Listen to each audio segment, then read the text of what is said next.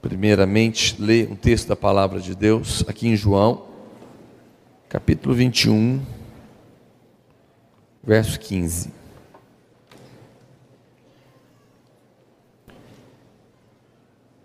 João capítulo 21.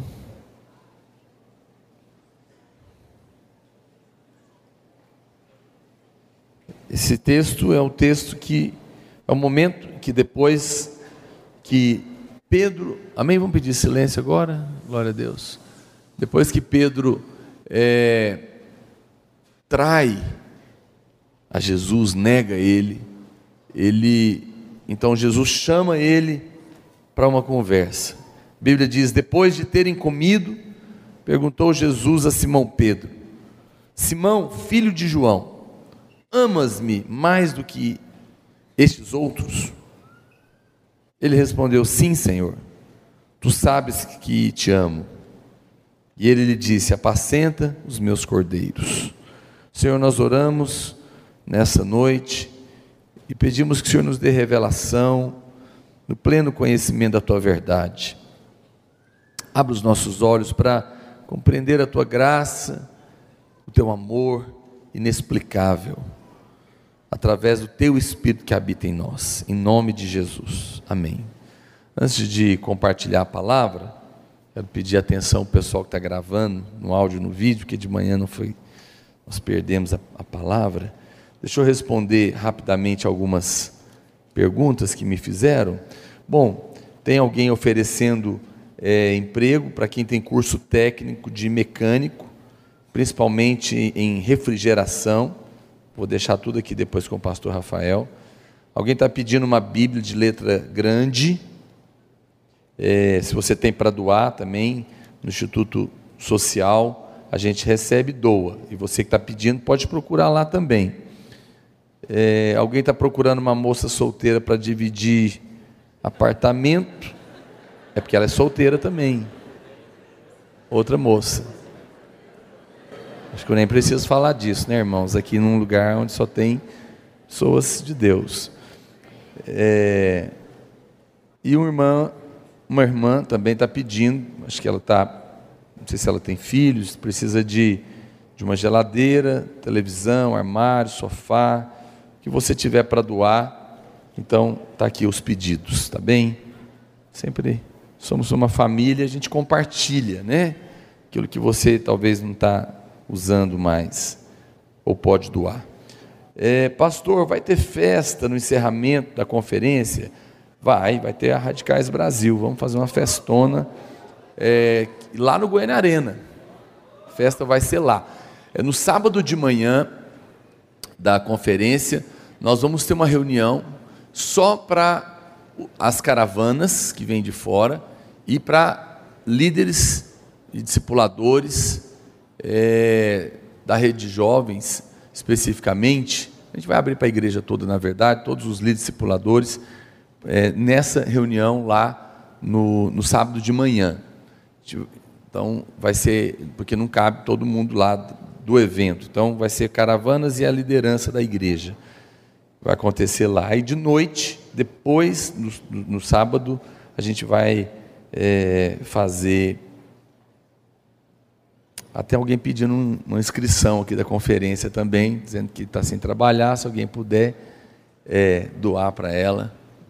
Está pedindo aqui, está com o pastor Rafael também. Você vai conseguir.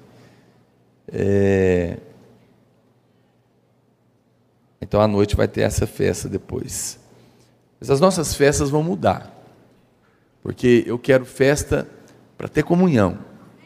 Diversão também mas não dá para ter comunhão debaixo de um, uma, uma, boate gospel cheia de fumaça, que ninguém entende nada, está sendo cantado e não dá para conversar. Não é esse nosso, definitivamente não é o nosso ambiente. Os irmãos concordam? Então, nós vamos dançar, vamos nos alegrar, mas vamos entender o que a gente está ouvindo, o que a gente está cantando, o que a gente está conversando. Pode ter certeza, vai ser muito bom. Nós, nós vamos promover isso. Ah, pastor, a palavra de Deus nos adverte seriamente que não há casamento de crente com incrédulo. Mas se a pessoa for católica, é, ela não é incrédula. é, foi isso que Jesus falou? Tá certo? Não, o que Jesus está falando não é uma questão de ser católico ou crente, é uma questão de nascer de novo.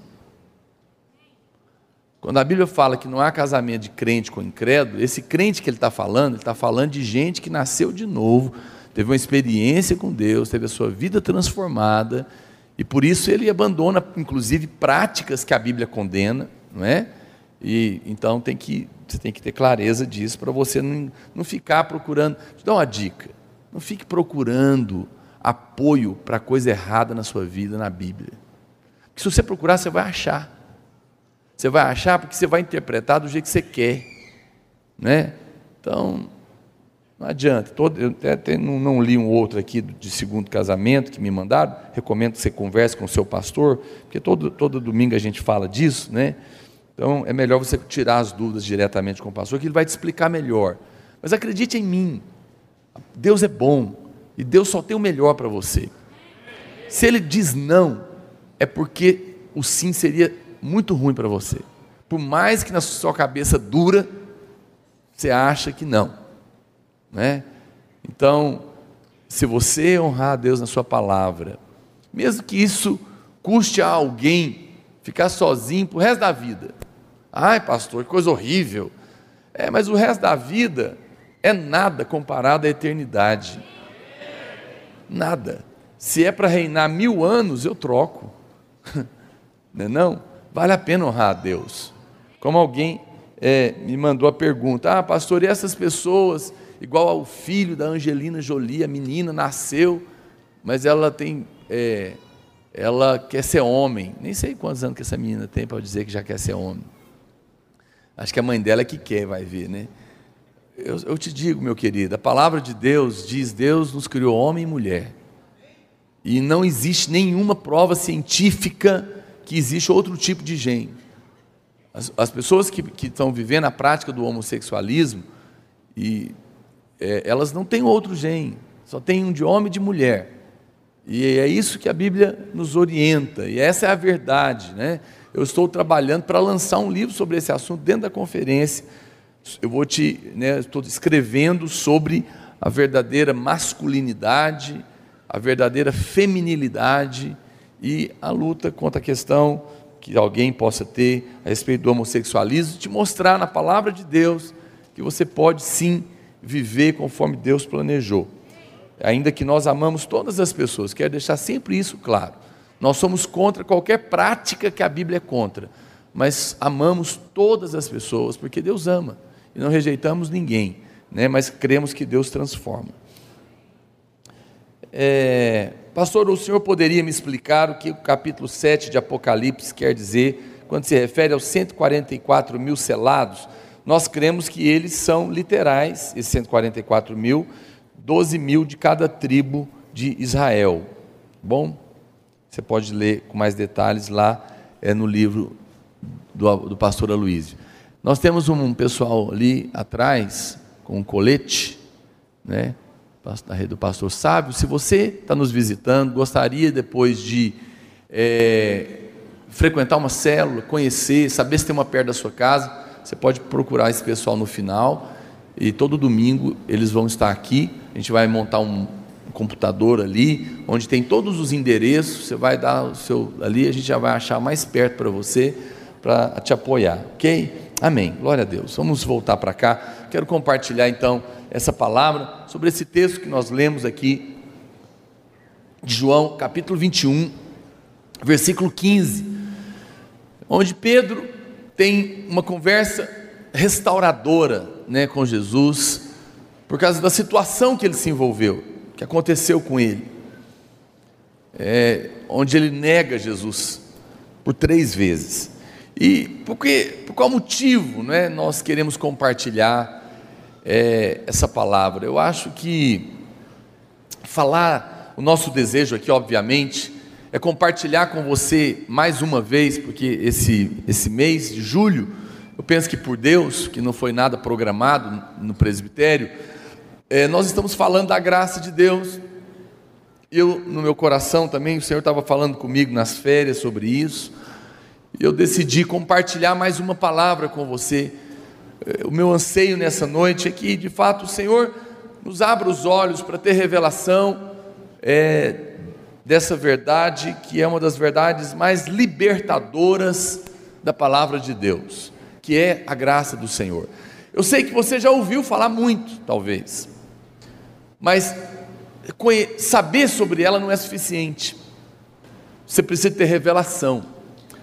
É, o grande problema de muitos irmãos, ou, ou para não dizer da maioria, e de muitos pastores, muitos líderes, é porque não tem a revelação da graça. E de fato não é simples, precisa de ser algo no espírito. Meu anseio nessa noite é falar dessa verdade, é, é compartilhar com você também e clamar a Deus para que o Senhor nos dê revelação de uma das verdades também mais poderosas na Bíblia, que também você sabe na cabeça, na mente, mas às vezes não tem a revelação no seu espírito, de que você não é apenas amado por Deus, mas até mais do que isso, Deus tem prazer em você.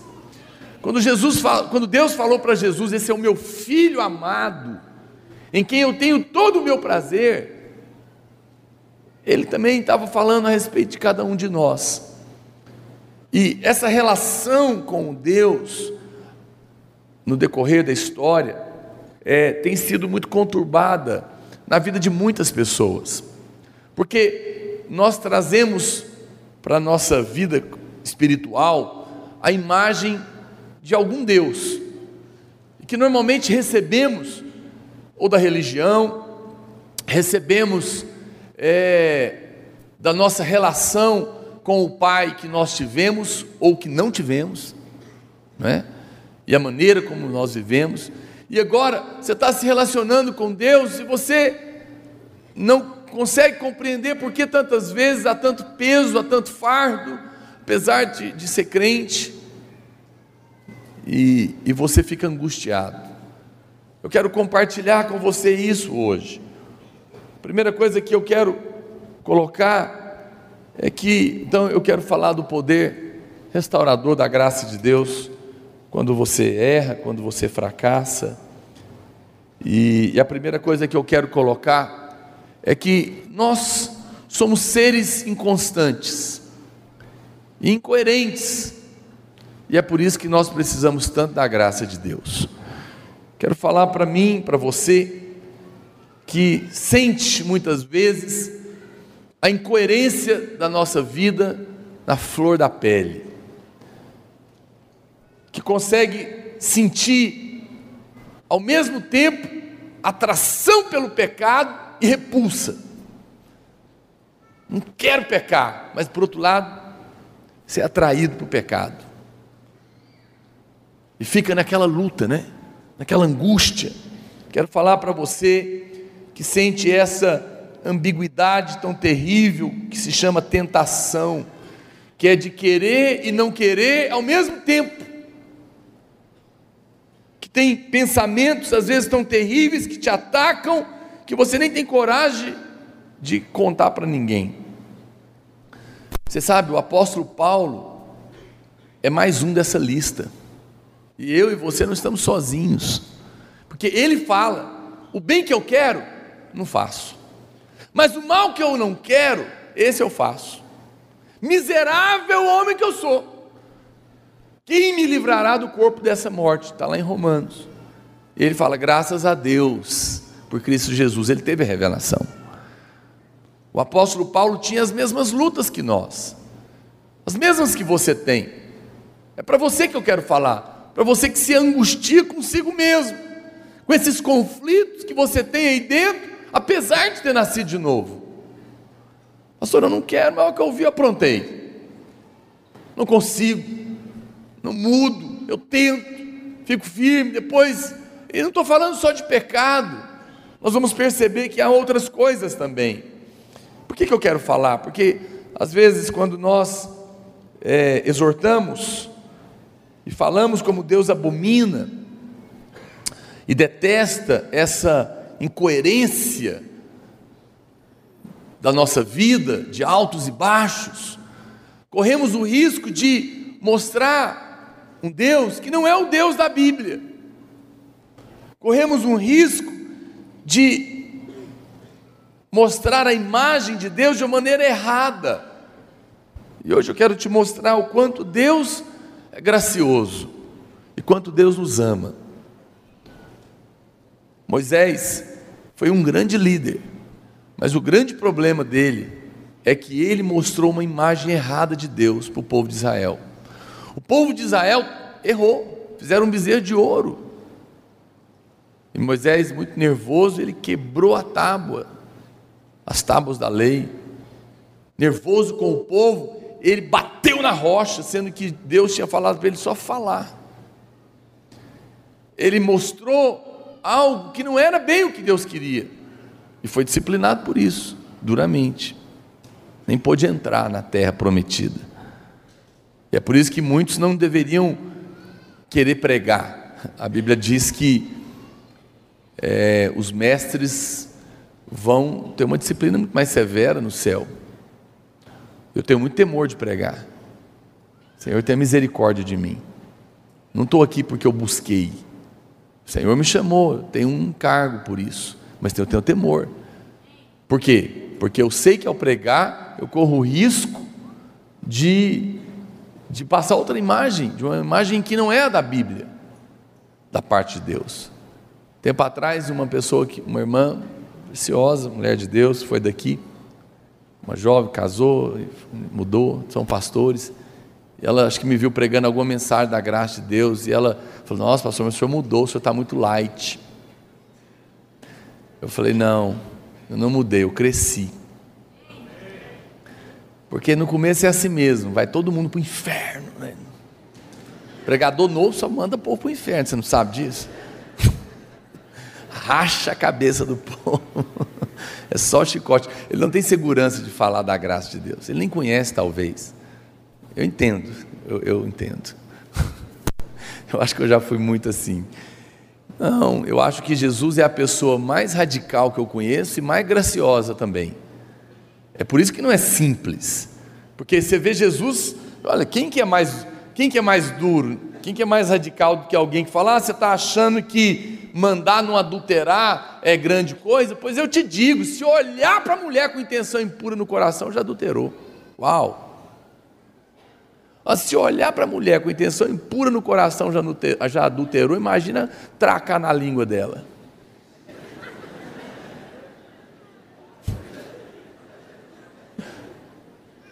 Depois tem gente que fala para mim: não, pastor, não tem nada a ver beijar na boca, eu não sinto nada. Fala, é, você deve ser anjo, ET, alguma coisa estranha. Porque eu beijo e sinto. Beijo a minha mulher. É uma bênção. Casamento. Eu não sou contra, tem gente que acha que eu sou contra beijar na boca. Já ouviram alguém falar isso de mim? Fala que é mentira. Ah, o seu pastor lá, ele é contra. Eu não sou, não, beijo todo dia. Digo para você, é de Deus, mas é na hora certa, com a pessoa certa, dentro do casamento. Só isso, tudo tem sua hora, não é? Quem senão você vai comer banana verde, vai amargar sua boca. Então, então presta atenção. É, Jesus ele chega e põe um padrão. Ah, você está achando que é dureza é falar que, que você não pode, não pode matar? Está proibindo matar? Pois eu te digo, se você odiar, para mim já matou. Eu fico olhando alguns irmãos, outro dia um irmão estava no conflito, porque ele era virgem, estava apaixonado na moça, descobriu que ela não era mais. E agora como é que eu vou casar com ela? E eu, acho que uma palavra de sabedoria, olhei dentro dos olhos dela e falei, só me responde uma coisa, você já masturbou alguma vez?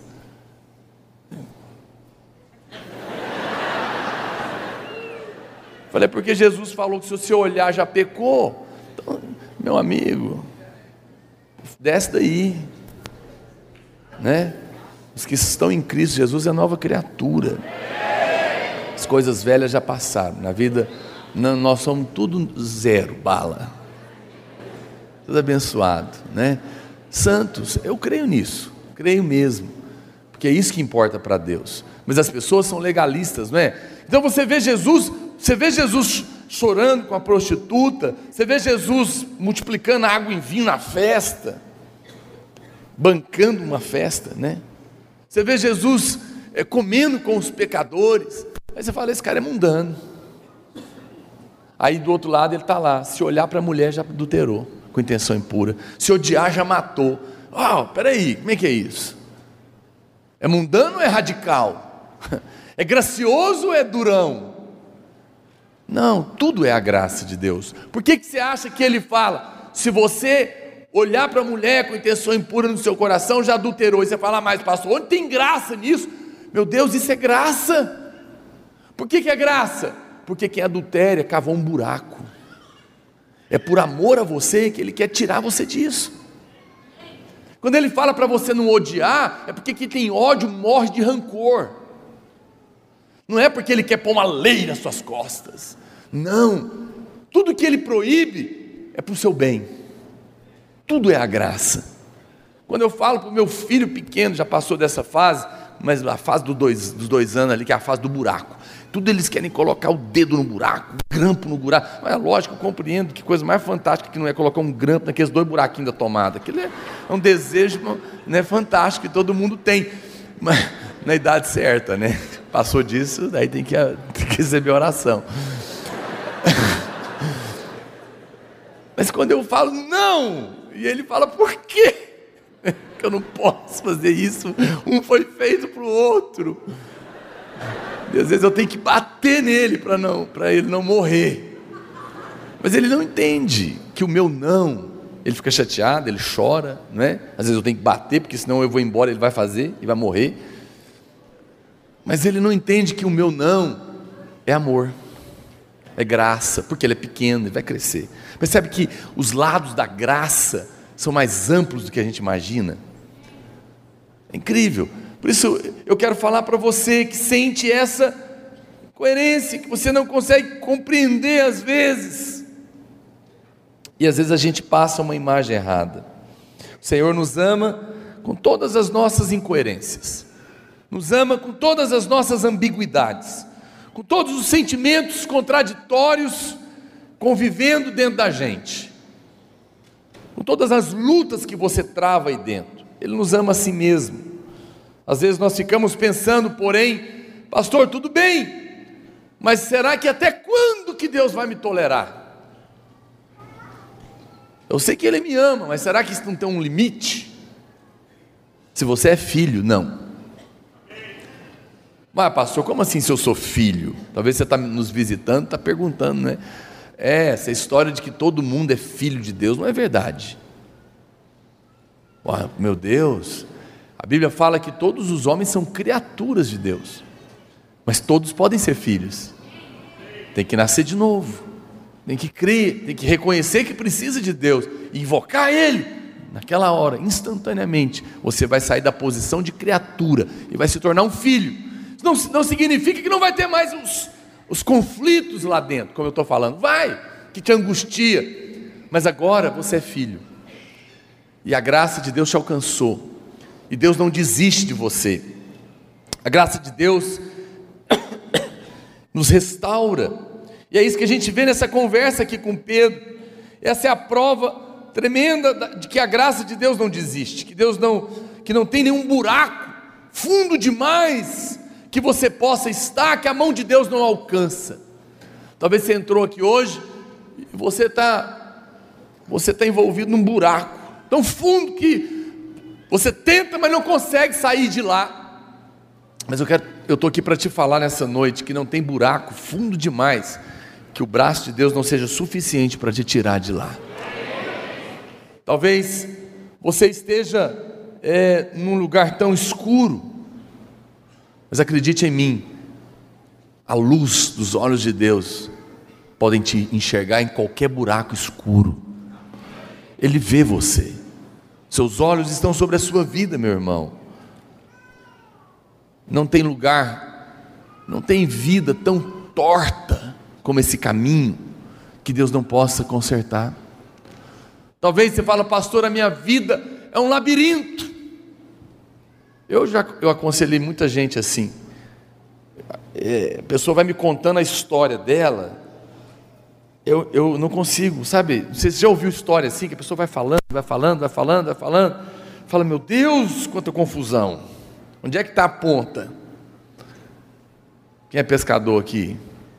Quem já viu cabeleira de carretilha? Quando você está aprendendo, né? Enrola. Aquele negócio de. Aquela, aquela linha de anzol embaraçada.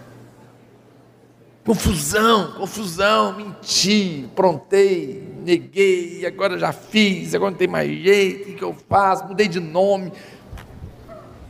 Ah, meu Deus, por onde que eu começo?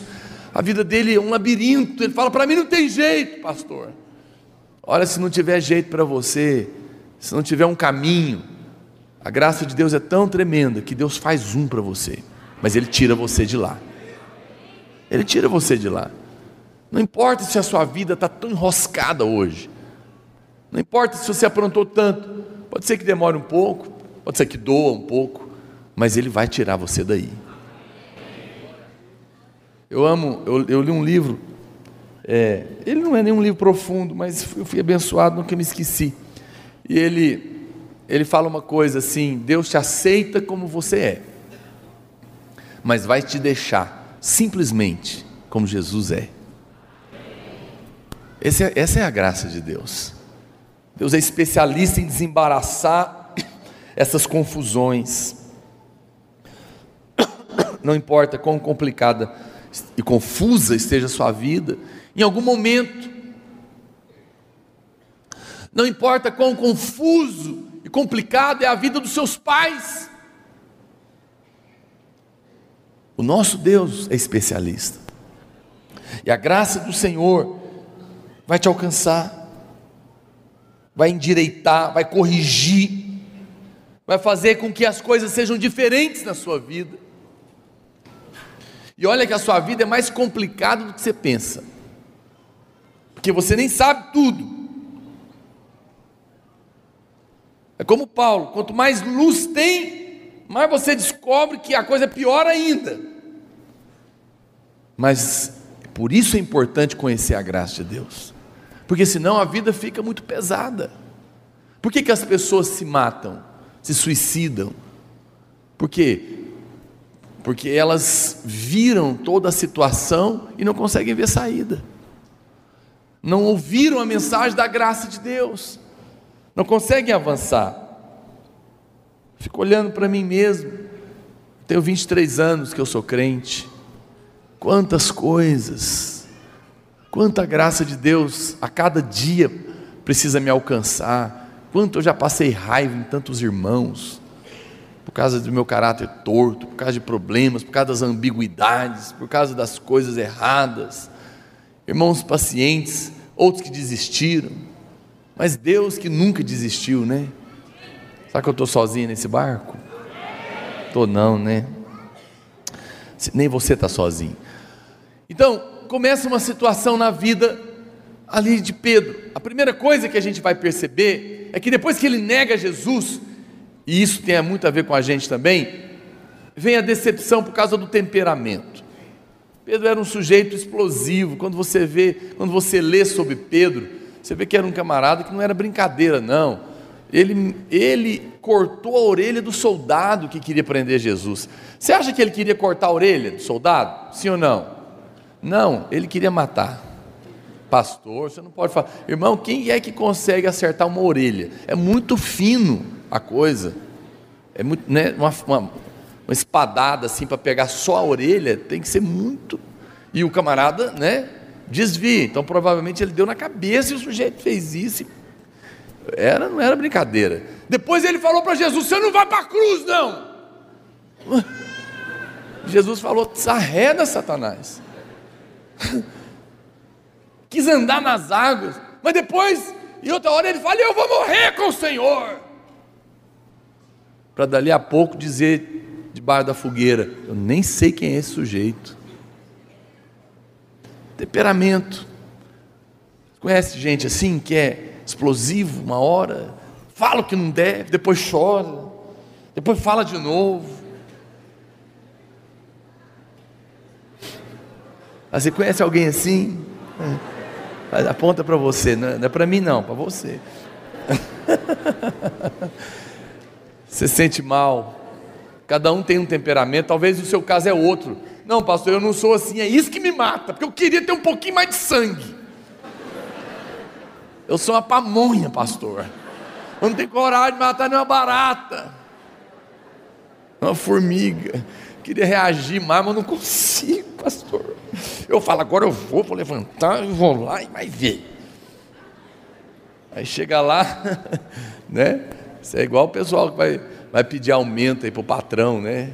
Aí levanta o corajoso, deixa que agora eu vou criar coragem, eu vou lá. E trabalho aqui, eu quero falar com o senhor, pode falar. Eu quero falar para o senhor, que eu trabalho até de graça, né? Não tem coragem, fica mal, fica angustiado. Cada um tem um temperamento, né? Pedro tinha, e isso angustiou ele profundamente. Ele, ele, ele não conseguia, por que, que ele negou?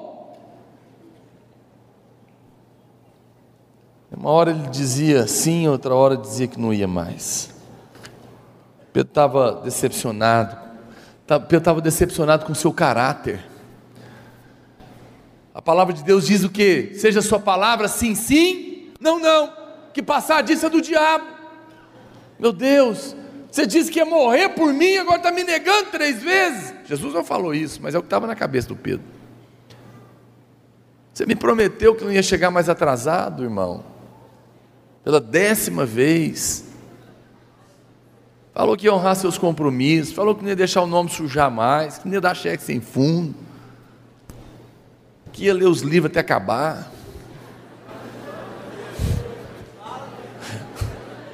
Terminar os cursos. Mas o caráter não permitiu. Pedro negou, Pedro não pôde sustentar a palavra precipitada dele de que ia morrer com Jesus, porque ele não tinha caráter suficiente para isso. Ele era uma coisa na frente, mas ele não tinha fundamento para aguentar depois. Eu conheço irmãos que falam para mim, pastor, eu não vou liderar, sabe por quê? Eu até quero muito.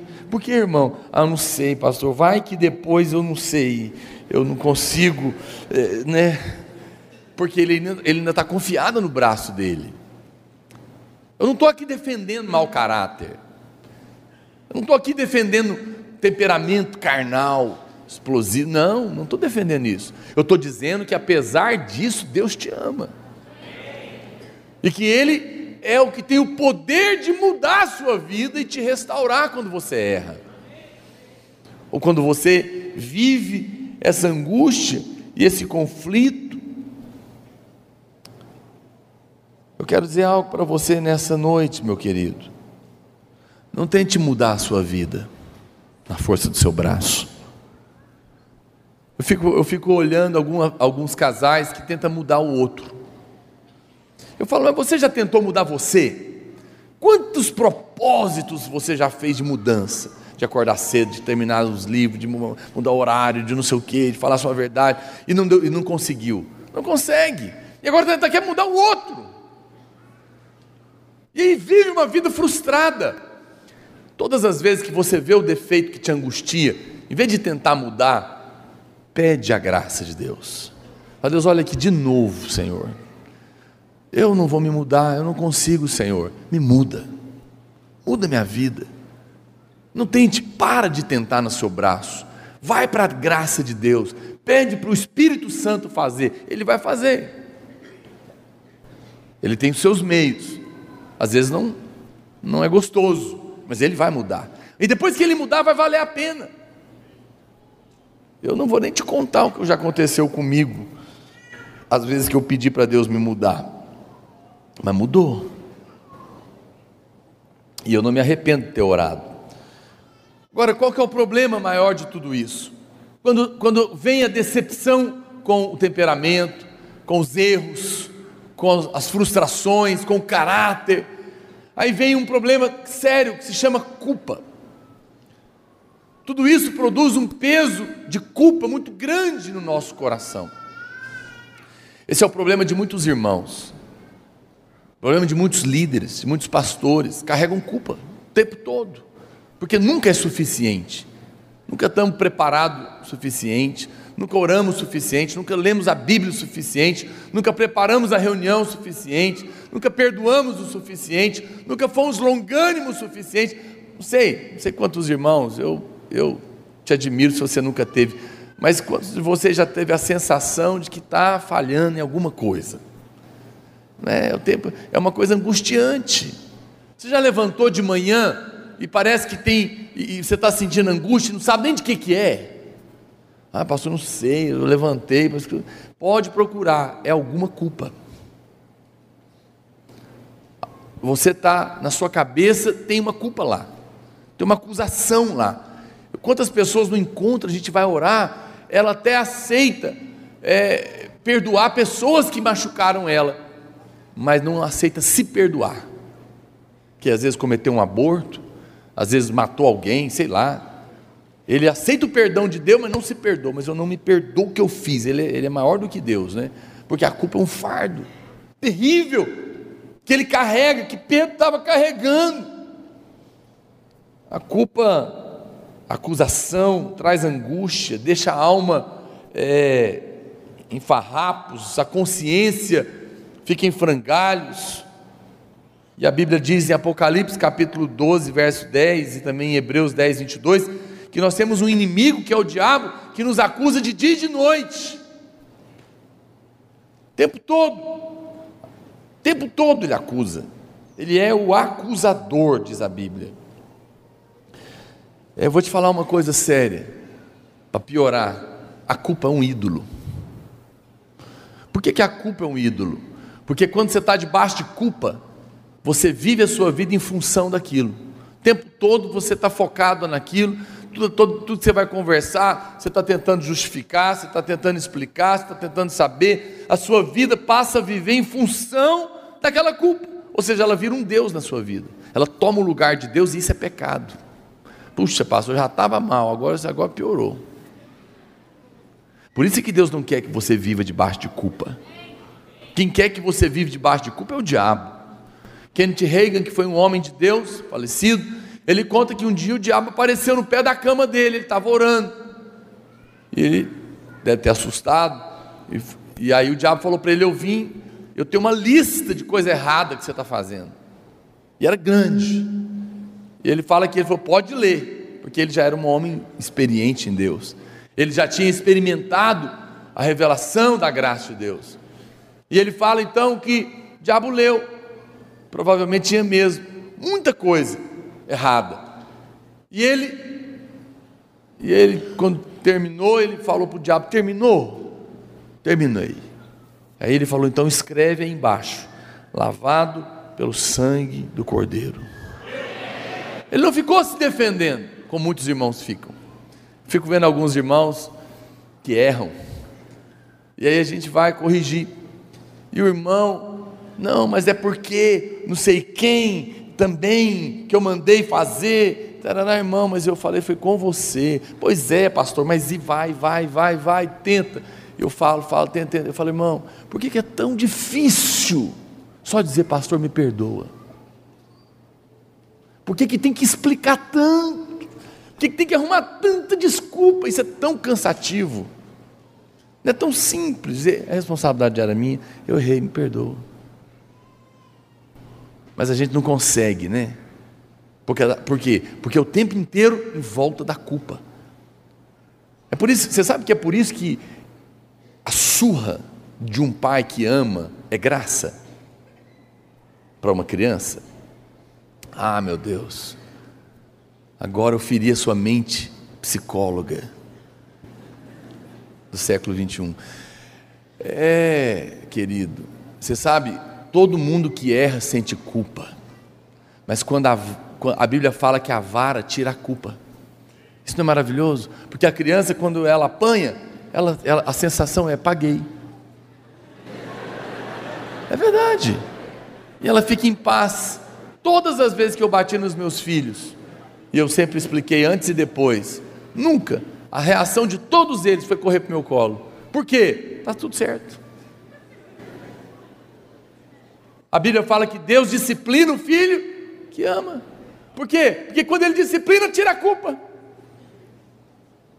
Eu não gosto, eu não gosto. Essa coisa de. Por isso é que eu prefiro ser bíblico. Pegar a criança e pôr de castigo, ela já vai ficar remoendo. Ela vai ficar com raiva de mim e dela mesma, porque é o meu miserável, eu estou aqui, podia estar brincando com o carrinho. Então já bate logo, resolve, tira a culpa, está tudo certo.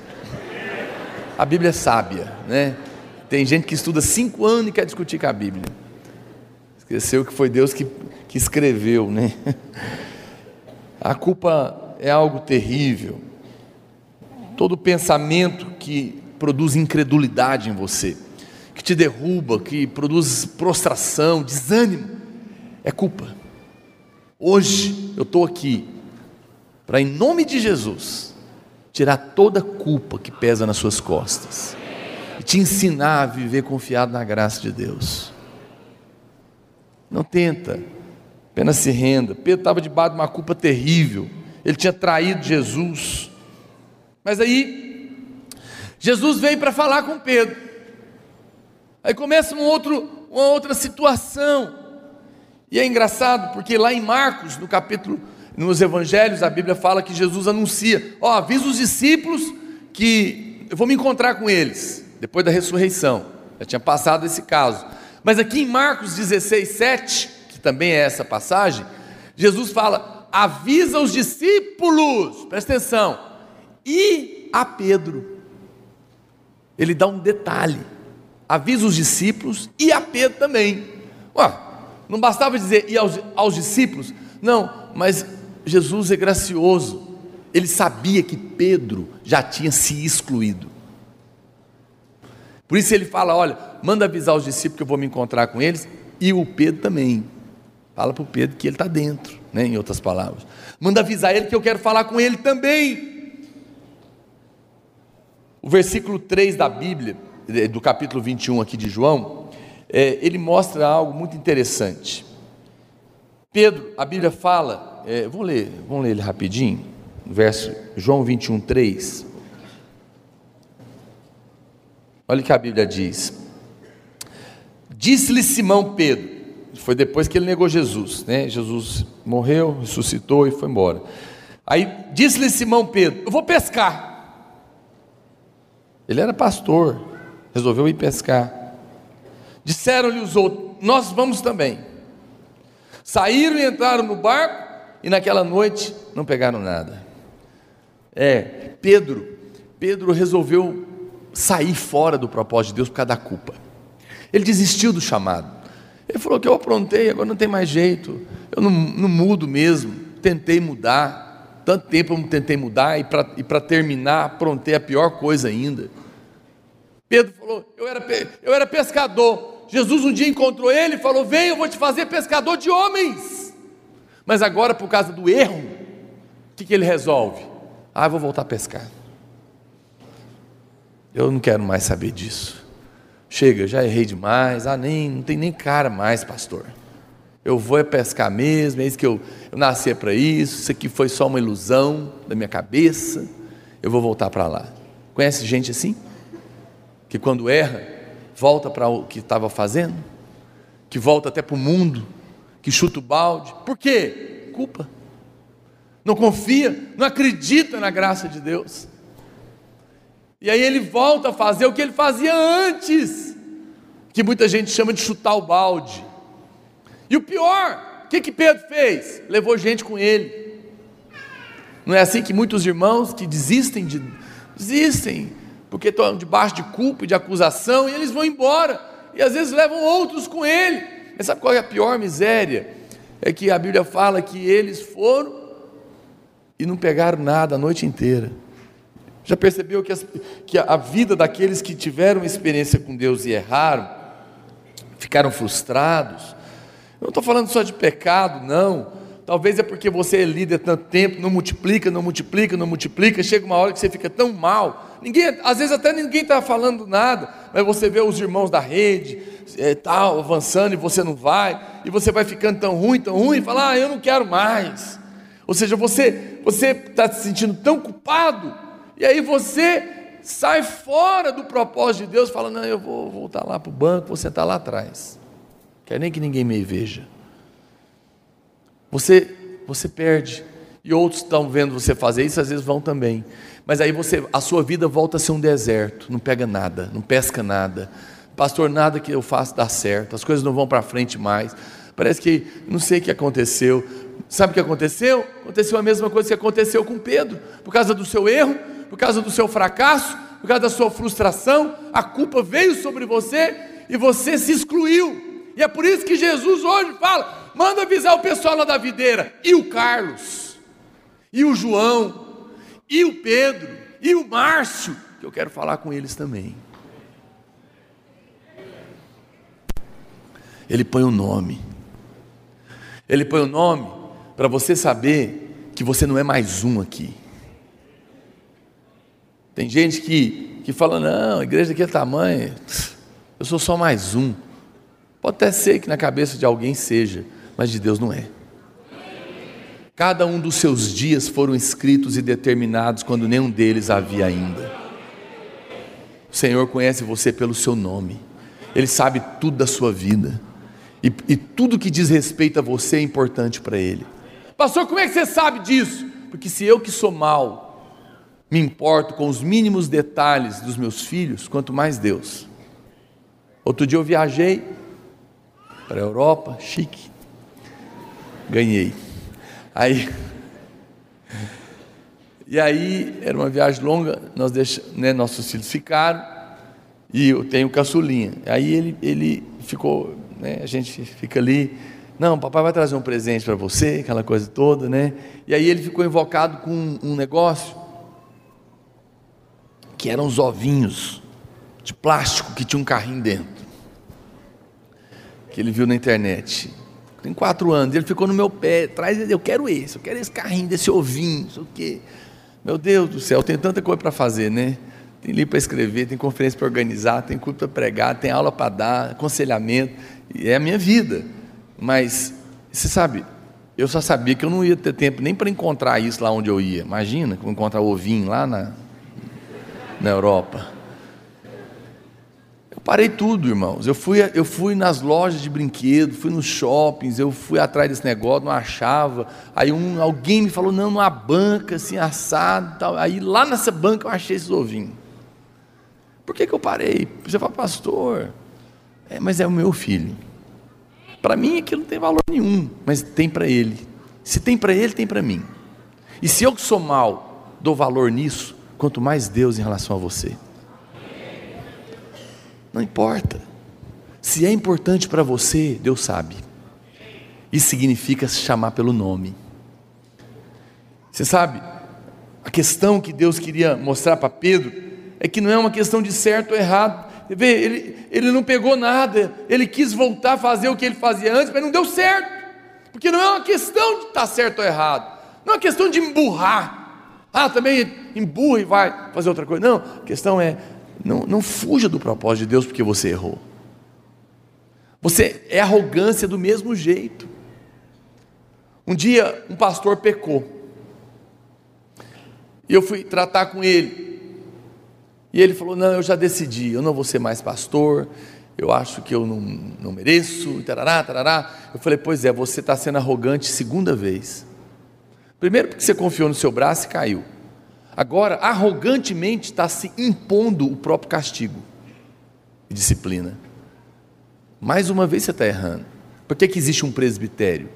Para decidir a disciplina. Por que, que você não submete, pelo menos dessa vez? Parecia espiritual, né? Eu já vou sair, eu já vou, pronto, eu não vou ser pastor. Mas isso é arrogância. Mais uma vez você está decidindo. Foi o que Pedro fez. Ele decidiu. Vou pescar. Não, se submeta a Deus.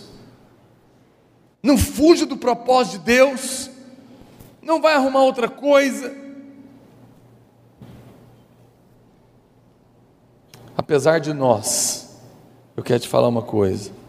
Apesar de você, Deus nunca desiste de você.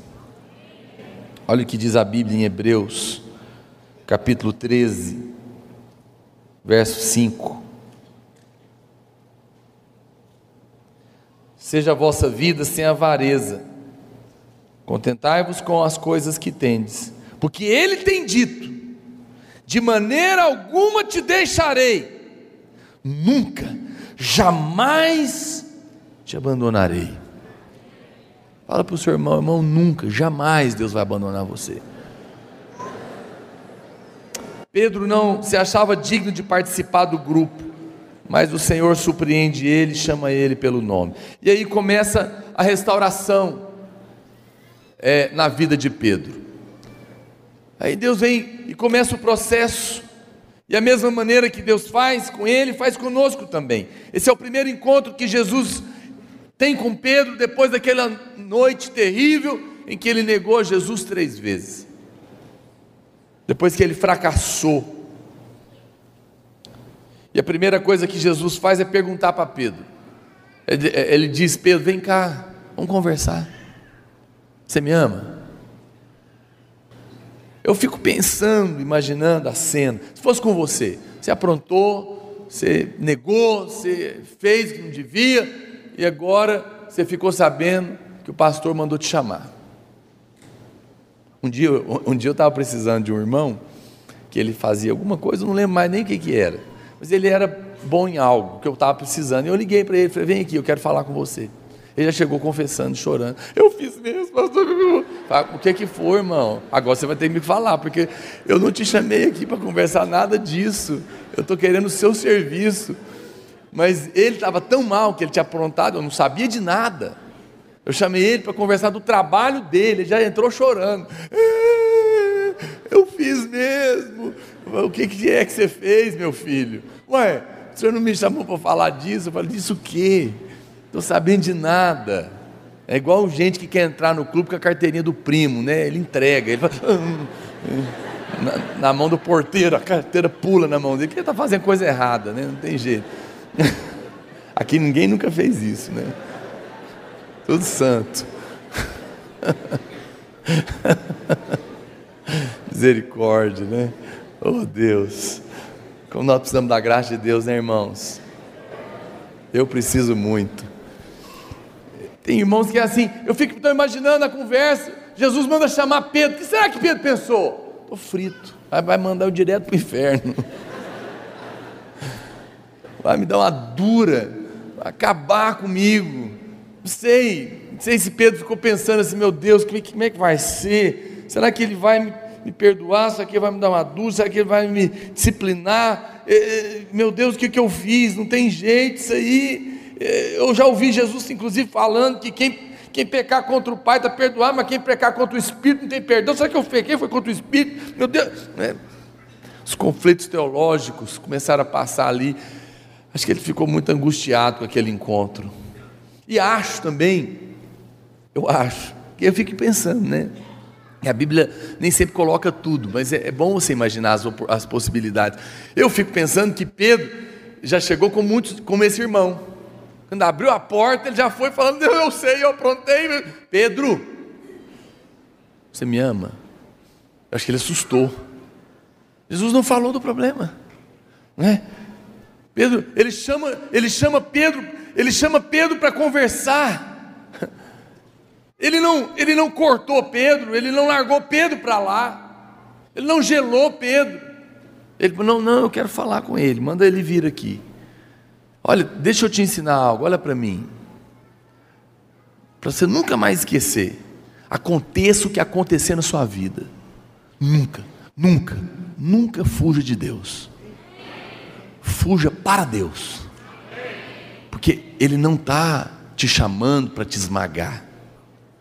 Ele não está te esmagando, Ele não está lá. Jesus vem para restaurar. Olha lá, o que, que aconteceu, meu Deus do céu? O Senhor não veio acusar, Ele veio para restaurar. O Senhor não falou do problema do Pedro, do comportamento. Pedro chegou para se explicar, talvez, esperando que Jesus fala, vamos conversar, igual a gente faz com os filhos da gente. Vamos conversar sobre o que você aprontou. Senta aí. É igual quando a esposa fala para a gente, amor, precisamos conversar sério. A gente vira menino de novo. Homem não gosta de conversar sério, né? mas precisa. Mulher ama discutir relação, né?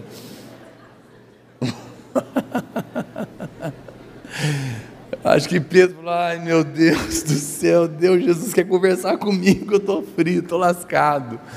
E ele já chegou se explicando. Mas olha a graça de Deus, Deus é tão gracioso que eu acho que Pedro já chegou falando: Jesus, eu sei, eu aprontei, Pedro, você me ama. Aí o Pedro assustou.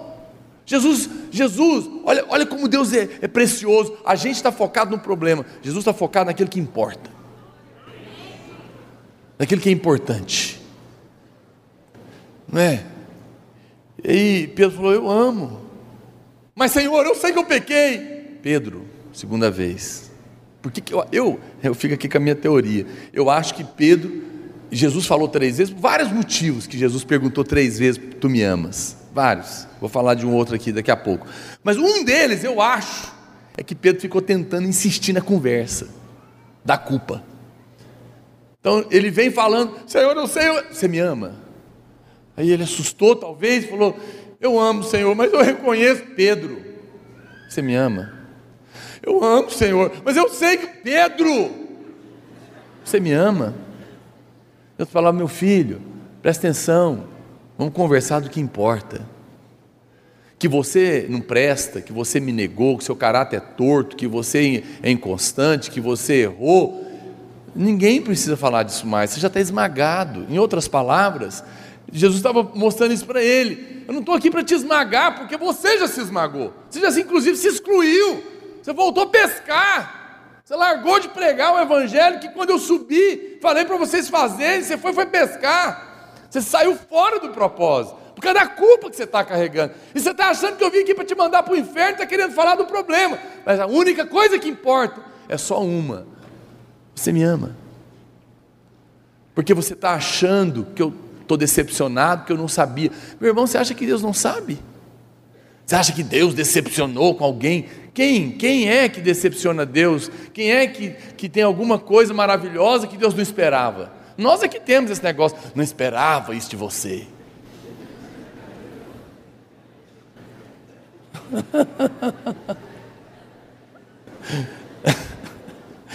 Mas Deus, a Bíblia fala que Jesus conhecia o coração do homem, os pensamentos dos homens, a malignidade do coração do homem. Deus sabe tudo. A palavra nem saiu da sua boca e eu já conheço toda, diz a Bíblia. Misericórdia. Deus sabe. Você está achando, ah, agora Deus decepcionou comigo. Que decepcionou? É você que achou que era alguma coisa.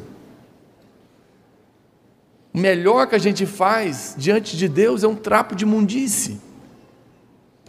O que, que nós fazemos de tão maravilhoso assim que pode encantar a Deus que Ele não tenha? Nada. Então Pedro estava preocupado com o problema. Mas Pedro sabia que tinha aprontado tudo de errado. Mas o que ele não sabia é que o foco de Jesus não era no problema, era no coração. Você está preocupado o tempo todo, não é? Em como você vai explicar o, você, o, o seu fracasso, o seu erro para o seu pastor. Olha, eu não, eu não cobro, eu não cobro do pastor que ele cresça. Porque como é que alguém pode falar para a grama, vou pôr um alvo de 30, por, 30 centímetros de crescimento até julho, grama, cresce. Não, isso não tem muito jeito. Mas pastor, mas você não põe alvo? Põe, porque a gente ora e pede para Deus. Deus coloca no nosso coração e a gente faz. Mas eu posso cobrar trabalho. Vamos adubar essa grama, vamos regar, vamos trabalhar nela, vamos, vamos preparar. Agora, o crescimento quem dá é Deus. Não é verdade? Eu não posso esmagar alguém que não está crescendo se ele está trabalhando. Se ele tem motivações corretas, em algum momento ele vai crescer. Mas agora, eu posso dizer para ele, irmão, pare de preguiça, né? O seu próprio bem, porque senão você não vai colher. Ah, mas isso não é graça. É graça. Tudo que é feito com amor é graça tudo que visa o outro, tudo que confronta. Então, quando eu confronto alguém, quando eu repreendo alguém, se o meu coração é fazer o bem para ele, é, é, ajudar ele a repensar a vida dele, por mais que é desconfortável, aquilo é graça de Deus. E Deus faz também. Agora, se tendo uma coisa, o foco de Jesus não está no seu erro, não está no seu fracasso, está no seu coração, está em querer saber a única coisa que importa. Você me ama? O Senhor, o Senhor não falou cobrando Pedro, não está esmagando. Pedro ficou insistindo no assunto.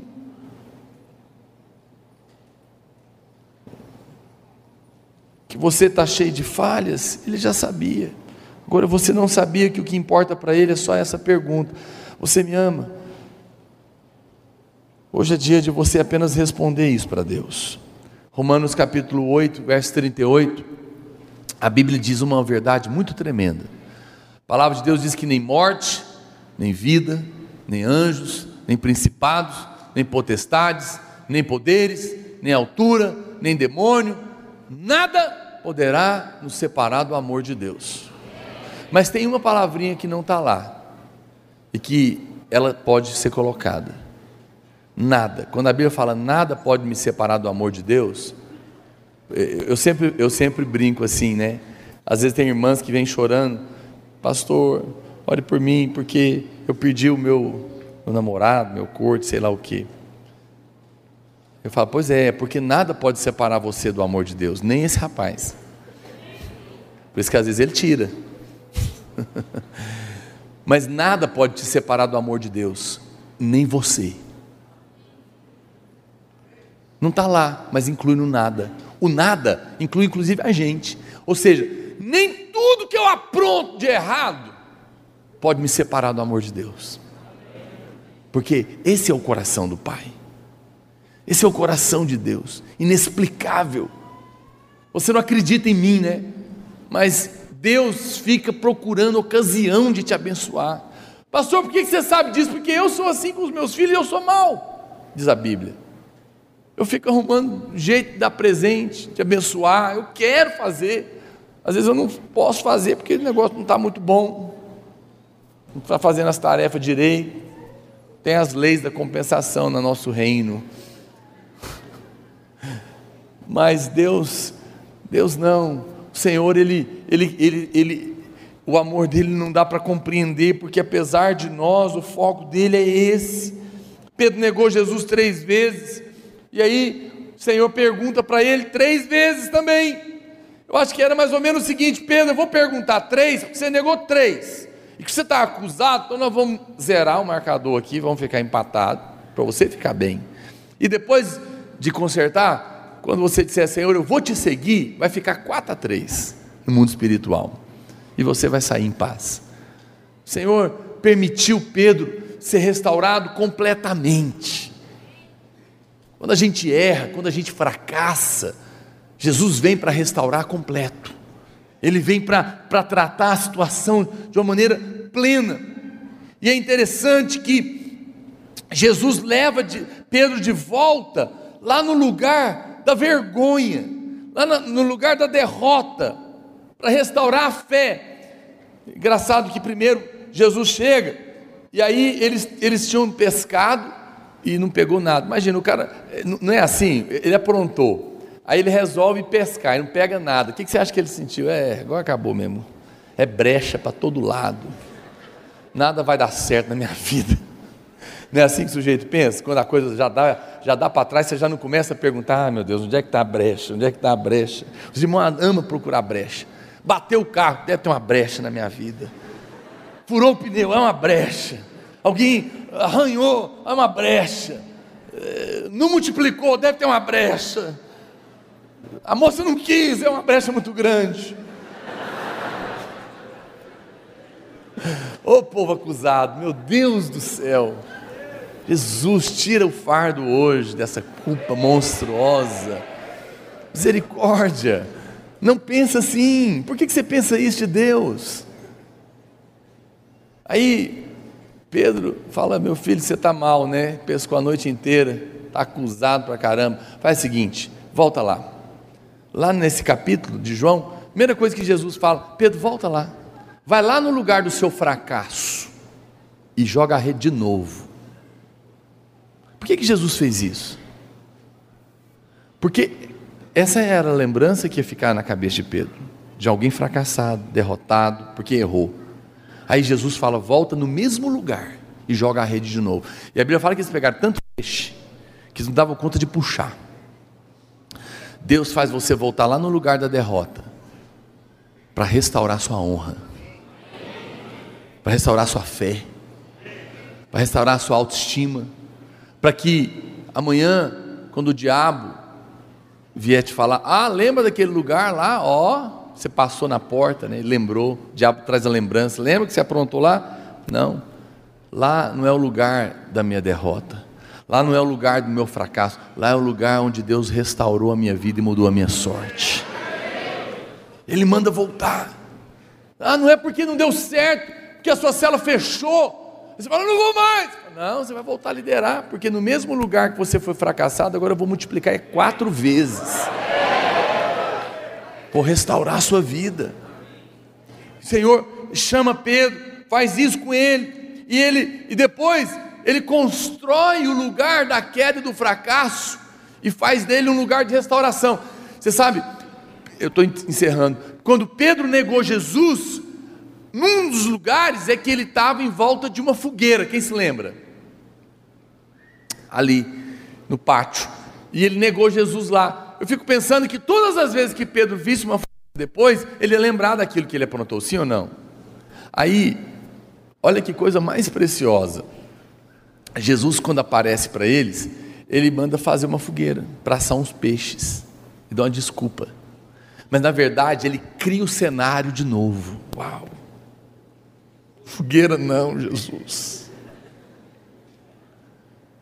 Mas diante do, do mesmo cenário, ele fala: Pedro, você é diante da, da, diante da fogueira, você negou e o diabo está te acusando aí. Mas eu mandei fazer outra fogueira. Porque quando você olhar para a fogueira, você não vai lembrar do, do seu erro, você vai lembrar do meu amor. Você vai lembrar do meu perdão, você vai lembrar da minha graça. Você vai lembrar que eu fui lá, mandei chamar você pelo nome e te restaurei.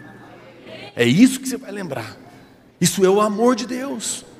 Deus às vezes permite que você volte no lugar da sua queda para restaurar você para deixar claro que lá não foi o lugar que você caiu, que você errou, que você fracassou, mas lá foi o lugar que Deus te restaurou, que Deus mudou a sua sorte, e essa é a lembrança que vai ficar no seu coração, é do amor de Deus. Hoje, eu quero te fazer uma pergunta: o que, que te prende, irmão? O que, que te pesa? Hoje é dia de você conhecer isso, porque essas verdades nos levam eu quero chamar já a equipe de louvor aqui, para o resultado final da revelação. É a revelação de que Deus é o Deus de toda graça. Depois que isso acontece, olha para cá, preste atenção em mim. Depois que isso acontece, Pedro então é restaurado. E aí, você abre a Bíblia em 1 Pedro, 1 Pedro, Pedro, capítulo 5, verso 10. Agora já é Pedro escrevendo sobre Jesus.